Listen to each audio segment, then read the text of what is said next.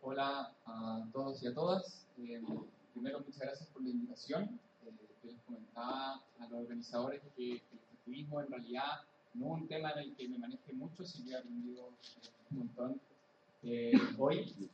Y preparé esta exposición un poco en, de acuerdo a lo que me, me, dijeron, vincularlo tal vez con el tema de, de educación, pero también yo me he dedicado un poco a estudiar el, el, el tema constitucional me gustaría contribuir eh, con algunas ideas tal vez eh, provocativas. Eh, creo que en función de lo que he escuchado tal vez no vayan a ser tan originales, pero eh, de todas maneras creo que pueden servir para comentar un debate. Eh, primero algunas cuestiones lateras, lamento decirles inmediatamente, pero que creo que son importantes. En el panel pasado le dijeron leguleyadas, estoy de acuerdo que lo son. primero, hay que distinguir, esto va para los que les interese el, el, tema constituyente, constitucional en general, eh, entre lo que es la constitución propiamente tal, de lo que son las reglas constitucionales. ¿ya? Esta es la primera distinción que me parece la más básica, la vamos a explicar inmediatamente. Eh, por ejemplo, la constitución en Chile establece que eh, si a, a uno de nosotros nos niegan la ciudadanía o la nacionalidad chilena, podemos reclamar ante la Corte Suprema. Eso no es un tema propiamente constitucional, eso es simplemente una regla que está establecida a nivel de la Constitución.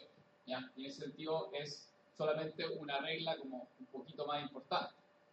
Y la otra es la cuestión propiamente de la Constitución. ¿ya? ¿Qué es la cuestión propiamente constitucional? Son las decisiones políticas fundamentales. ¿Qué es una decisión política fundamental? Pues suena como un poco abstracto, ¿no? Eh, es siempre una cuestión histórica es lo que un pueblo en un determinado momento histórico tiene que decidir, porque si no, no es capaz de tener una convivencia política en común. Esta decisión política fundamental nadie dice que tenga que ser democrática tampoco. ¿no? De hecho, la historia de Chile nunca lo ha sido. El punto es que tiene que zanjar las cuestiones eh, políticas que para nosotros como pueblo de Chile no aparecen como las más importantes. Entonces, por ejemplo, eh, en la constitución chilena se dice que Chile es una república democrática. Eso, en alguna medida, es una cuestión fundamental. Está diciendo Chile no es una república soviética. Eh, Chile no es, eh, por así decirlo, una monarquía constitucional, por ejemplo, como lo son muchos de otros países. Esto parece una cuestión básica, después me voy a meter en, en otras que son más peliagudas. Pero después tenemos que entrar a hacer otras distinciones que aquí estas me parecen más, más relevantes para lo que voy a intentar eh, proponerles hoy día. Se dice que además hay otras tres tipos de decisiones dentro de la cuestión propiamente constitucional, dentro de la cuestión política fundamental de una constitución, que son una decisión constitucional, es decir, algo que queda decidido al interior de la constitución. Les voy a poner un ejemplo. La constitución chilena dice que no se puede expropiar propiedad privada sin previo pago de una indemnización. Es una decisión fundamental, ¿por qué? Porque la historia de Chile no siempre fue así. Se podía expropiar y dejar la indemnización para después. Y eso fue un tema muy discutido, sobre todo cuando eh, en el periodo de la, de la, reforma agraria y también profundizada en la, en la unidad popular, eh, fue muy común esta práctica. Entonces hay una decisión política fundamental. ¿ya? La expropiación solo puede ser después de haber compensado la pérdida de esa propiedad. También, entonces es una decisión constitucional. También están los compromisos constitucionales. Como también se dijo en el panel pasado, los compromisos, eh, toda decisión constitucional es en el fondo una correlación de fuerza, una negociación. Pues por eso es una cuestión política y no fundamentalmente jurídica. Eh, entonces, en toda negociación pueden haber acuerdos, negociaciones, eh, yo cedo un poco, pero tú cedes también un poco, y las constituciones reflejan eso. Entonces, por ejemplo, nuevamente en, metiéndome en la constitución chilena, eh, en, la, en, la, discusión, en la dictadura, no estamos hablando de una discusión democrática, pero en la misma dictadura había una discusión sobre cuánto eh, actividad empresarial podía desarrollar el Estado. Entonces Jaime Guzmán decía que prácticamente ninguna, Y otros miembros de la discusión dijeron que sí, que en realidad el Estado puede desarrollar ciertas actividades empresariales y llegan a un compromiso. Este compromiso es que el Estado solo puede desarrollar eh, actividad empresarial en la medida en que lo haga como un privado. Entonces aquí tenemos Podelco, que es una empresa del Estado, pero que actúa como cualquier otra empresa privada. Y después están los más complicados, pero que los que más me interesan, que se les llama compromisos apócrifos, una palabra difícil de decir. El compromiso apócrifo es cuando hay un tema constitucional relevante y lo que se acuerda es no zanjar. Esto es como, como las peleas de familia, que hay un tema que es difícil de discutir en familia, entonces no se toca. Eh, esto, a pesar de que parezca raro, eh, ocurrió en muchas ocasiones en nuestra Constitución, en la Constitución del 80, en particular con el principio de subsidiariedad. El principio de subsidiariedad es esta idea que eh, el Estado solo puede intervenir allí donde los privados no puedan hacerlo. Hubo mociones, particularmente Jaime Guzmán, de expresamente señalar que eh, la Constitución chilena garantizaba el principio de subsidiariedad. Y la mayoría de la comisión que redactó la Constitución se opuso y dijo que no correspondía que estuviese en la Constitución. Y hay una discusión y llegan a este compromiso a poco, no discutible. Ahora, ¿por qué me parecía eh, importante comenzar con esta lata?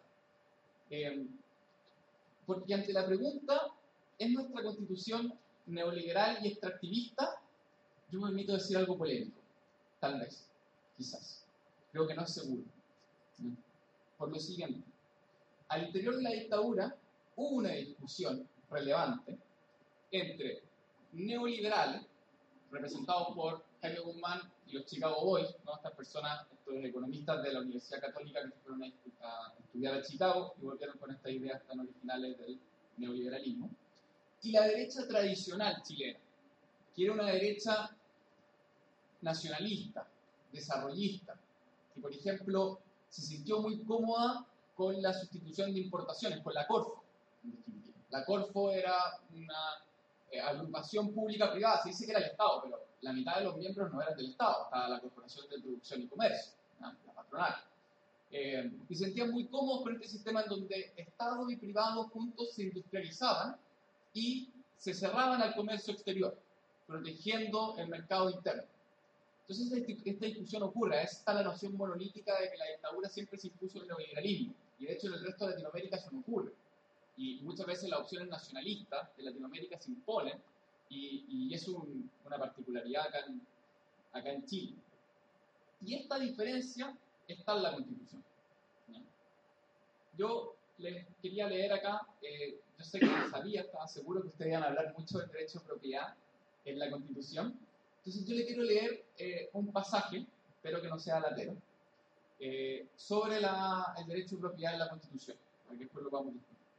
Dice, el Estado tiene el dominio absoluto, exclusivo, inalienable e imprescriptible, imagínense todo lo objetivo, de todas las minas. Corresponde a la ley determinar qué sustancias de aquella a que se refiere eh, la propiedad pueden ser objetos de, concesión o sea, corresponde a la ley decir que se puede concesionar, pero son propiedad del Estado. La concesión minera obliga al dueño a desarrollar la actividad necesaria para satisfacer el interés público que justifica su otorgamiento, no el interés privado. Su régimen de amparo será establecido por la ley, tenderá directa o indirectamente a obtener el cumplimiento de esa obligación, el interés público. La exploración, la explotación o el beneficio de los yacimientos que, contengan sustancias no susceptibles de concesión, o sea, las que la ley define que no son de concesión, podrán ejecutarse directamente por el Estado o por su empresa. La pregunta que yo me hice en algún momento como estudiante de Derecho y les quiero hacer ustedes ahora después de haber leído esto es, ¿es necesario interpretar esto de, de manera neoliberal? Y la respuesta que al menos yo tengo es que no esta no era la única interpretación de que se podía decir acá. Esto perfectamente se podría haber interpretado como la explotación minera es preferencialmente del Estado y hegemónicamente del Estado, eh, y residualmente de los privados que tienen que cumplir, por ejemplo, una función pública, un interés público. Eh, algo similar ocurre con el agua. Vi que lo, lo comentaron, entonces decidí agregarlo también. La Constitución dice los derechos de los particulares sobre las aguas, reconocidas o constituidos en conformidad a la ley, otorgarán a sus titulares la propiedad sobre él. Efectivamente, aquí está el tema de la propiedad sobre el agua. Sin embargo, deja bien claro que la ley entregará o no, cuánto le entregará o no los privados. Es perfectamente constitucional que la ley diga que el agua es preferentemente un bien nacional de uso público, que le corresponde a todos los chilenos y solo en circunstancias muy excepcionales un privado tendrá derecho de propiedad sobre el agua.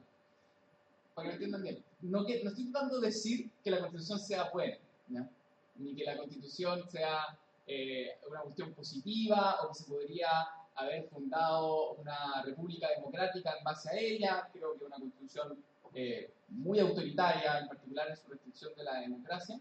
Pero lo que estoy intentando decir es que no de ella se derivaba de su texto, no de ella derivaba necesariamente neoliberalismo por 40 años. Eso es lo que quiero decir.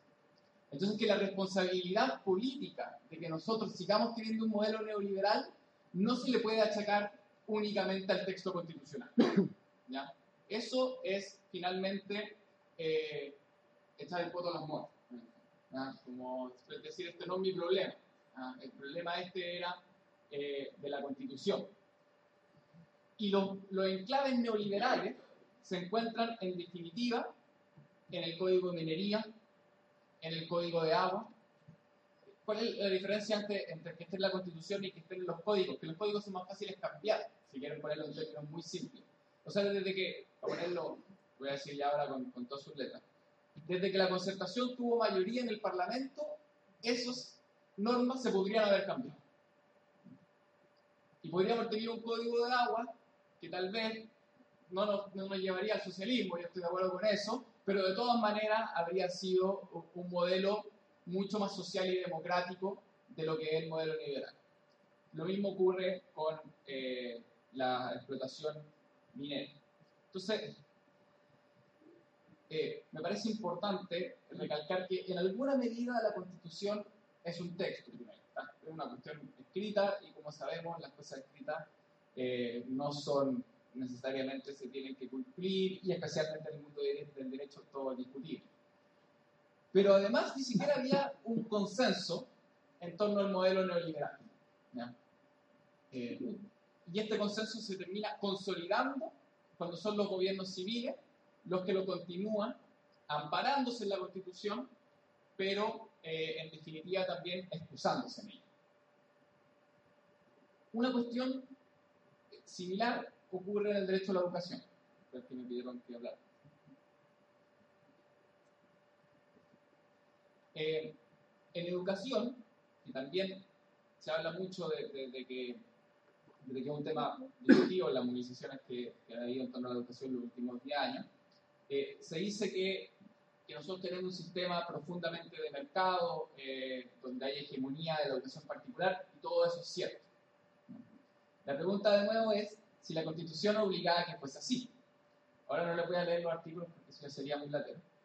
Ahora sí. Pero lo que, les pido que me crean era que en términos simples la constitución lo que buscaba garantizar era que hubiese un régimen mixto, hubiese educación pública, hubiese educación privada, como siempre ha sido la historia de Chile.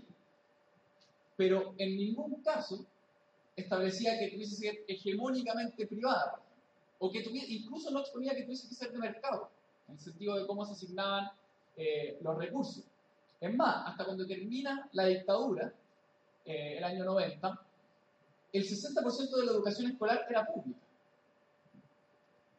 Y en alguna medida no estaba completamente la educación pública regulada eh, por el mercado. Entonces, no es una consecuencia directa de la Constitución que pasemos de un 60% de educación pública al 30% que tenemos hoy día. Nuevamente, ahí hay una cosa de cómo, la práctica, cómo se ha ido formando una constitución material en la práctica política cómo la política eh, del duopolio, concertación o alianza fue generando el límite de lo posible, lo único que se puede hacer, lo único que se puede pensar, como el régimen neoliberal, y entonces dijo que la constitución era necesariamente eso. yo de nuevo, lo que estoy intentando discutir era que ese era el único camino posible. Estoy intentando decirte que se pueda llegar demasiado lejos con esta constitución. Lo que estoy diciendo es que sí se podría haber sido un poco extremista, un poco menos extremista en el capitalismo que tenemos eh, hoy día. Y de hecho somos tan extremistas que eh, esta interpretación de la Constitución, en la que comparte eh, la concertación, la derecha, eh, que compartió también la burocracia estatal, la burocracia estatal obviamente más, más importante, más relevante, ha hecho que en los últimos 40 años de extremismo neoliberal, no solamente lo privado sea hegemónico, no solamente el mercado sea hegemónico, sino que incluso la acción estatal es finalmente también neoliberal o actúa en definitiva como un privado. Eh, creo que ustedes saben mejor que yo, y no voy a hablar de eso, de cómo la, actividad del Estado eh, es, profundamente extractivista. Eh, pero lo mismo ocurre en educación.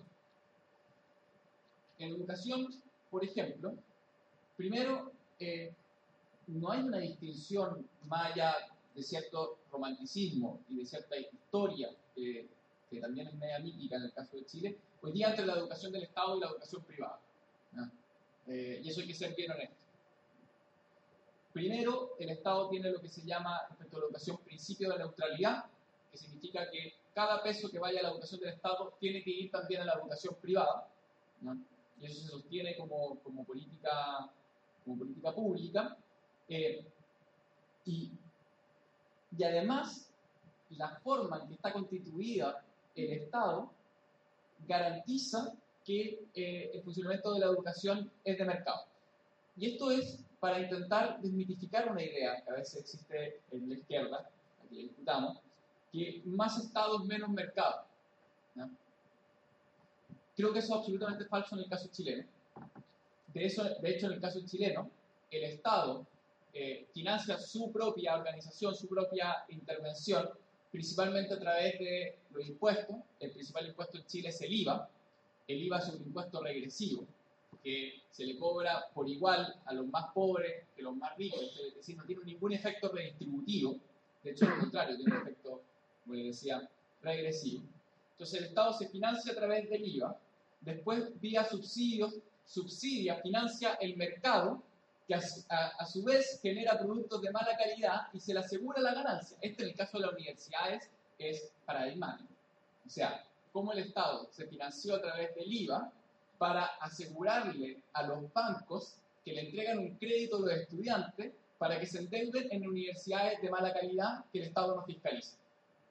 O sea, eh, si en algún momento, como se hablaba antes, Marx estudió la, la, plusvalía que se, extrae en la producción y después dijo que hay una plusvalía que se extrae en la circulación, o sea, en el mercado. Aquí ya tenemos como cinco momentos de extracción de, de plusvalía.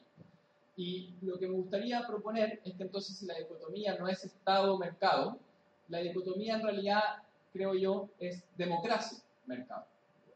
Lo que impide en definitiva el mercado es que seamos nosotros colectivamente, como una, asumamos como una responsabilidad colectiva, eh, ya sean los recursos naturales, los derechos eh, sociales eh, e incluso los derechos individuales, y por tanto la ampliación de, este decisión y administración colectiva por sobre cada uno de esos bienes es lo que en definitiva hace retroceder al mercado. y solo desde una perspectiva, creo yo, democrática, tiene cabida la posibilidad de pensar que transitemos desde una economía política, como está fundado hoy día, eh, y todo el, capitalismo en general, a una ecología política. Que sería un término que, que creería muy interesante que también podamos incorporar acá. Cómo se es capaz de pensar una política en el largo plazo para el buen vivir, para el bienestar de, de todos nosotros, de toda la, eh, la, humanidad, y no en el corto plazo que siempre te va a imponer la economía política.